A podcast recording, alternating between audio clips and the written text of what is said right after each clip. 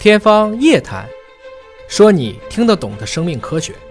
欢迎各位关注今天的《天方夜谭》，我是向飞，为您请到的是华大基因的 CEO 尹烨老师。尹烨老师好，哎，小飞同学好，到了我们的网络互动问答的时间，看看网友叫做风信子询问说，近期有篇文章啊，说是疫苗与川崎病，在朋友圈刷屏了，看了一下，觉得不是很靠谱。川崎病和疫苗有相关或者因果关系吗？请尹烨老师帮我们分析一下。我大概估计出来他看的是哪一篇文章了。其实呢，最近这个疫苗，我还是建议大家听一些我前段时间讲的那个，嗯就关于疫苗，我们今天不得不讲一讲疫苗，好好听一些那个。嗯我们不能够把这种耦合性的死亡或者耦合性的不良反应，简单的同所有疫苗都连在一起去讲。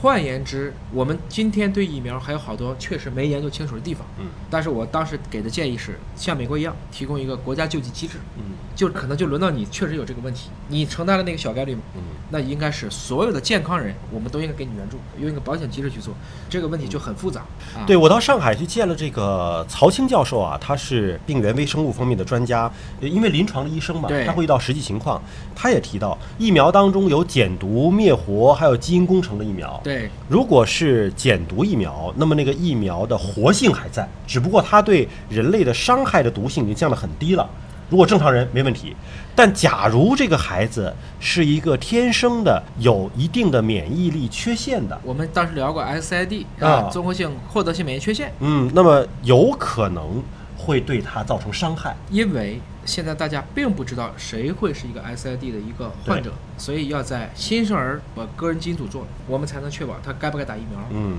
所以基因加疫苗以后应该是一个联合防守，对，就它的比例可能很小，发病率绝对是很低的。非常少，非常少的情况之下呢，就导致说，因为你发病率少，然后再加上呢认知不够，它的核心问题是在于，还确实是缺乏，因为前段时间也在讨论，嗯就是疫苗，比如说还会引起像白百破引起小孩痉挛，怎么回事啊？嗯嗯为什么打了疫苗浑身就开始抽动啊？嗯看了这么多文章，没有明确的关系啊。嗯，他认为可能是有遗传因素的，但是遗传因素目前来看还是不明的，这需要进一步的去研究。嗯但是如果他真的有先天性的免疫缺陷，那不是打减毒的活疫苗，甚至打灭活疫苗都可能出问题。嗯包括我们以前说过，还有水过敏的，嗯，喝水都能够让这个人产生不良反应的。所以我觉得这里面几个方面，一方面科研需要突破，对，对吧？希望能够对更多的未知的领域有更多的研究。第二个方面，成本要下降啊。对，你说你几十块钱，能不能降到几块钱？那如果有没有可能如果一次性做几百个病啊我们说一千块钱能够做一百个病，那一个病就十块钱了嘛，啊，这就是合理的，对你成本在因那为下就降。取了一次样品嘛，然后再一个就是可能大家的认知要提升，对，有更科学、更理性的看这个问题嗯啊。呃，有一位网友叫做康师傅叶， 这个是把你名字放进去了啊。跟方便面扯一起了，对，说是生物老师给他们上过植物激素的课，提到了无籽番茄的培养要用生长素，而无籽葡萄要用赤霉素来处理。他问老师说：“这是具体为什么呀？”他也不知道，所以呢，想问问尹烨老师，无籽番茄、无籽葡萄培养过程当中是需要这些生长素、赤霉素的处理吗？ 他确定这是生物老师吗？是是就生生物物老老师， 师最后答不出来啊。对生物老师不知道为什么先 PR 啊，很多人说无籽葡萄用了避孕药，有避孕药呃现在就是人民日报都出来 PR 了。我们以前不经常说啊吗？这个西瓜打避孕药了，所以西瓜对呀、我觉得人用避孕药给植物用能有用吗？这当个时聊过这个问题嘛。嗯其实二倍体加四倍体变成三倍体，三倍体不能形成配子，对所以它就变成了一个无籽西瓜了。很多人应该是对这个植物育种缺乏基础的知识，所以想可能是避孕药我惹的因为祸嗯它的过程是这样子，因为确实我们知道有人是往西瓜里打糖精的，啊。那拿个针扎进去了，西瓜对就变甜了嘛。对所以大家想，那是不是往它打避孕药，它就不结籽儿了？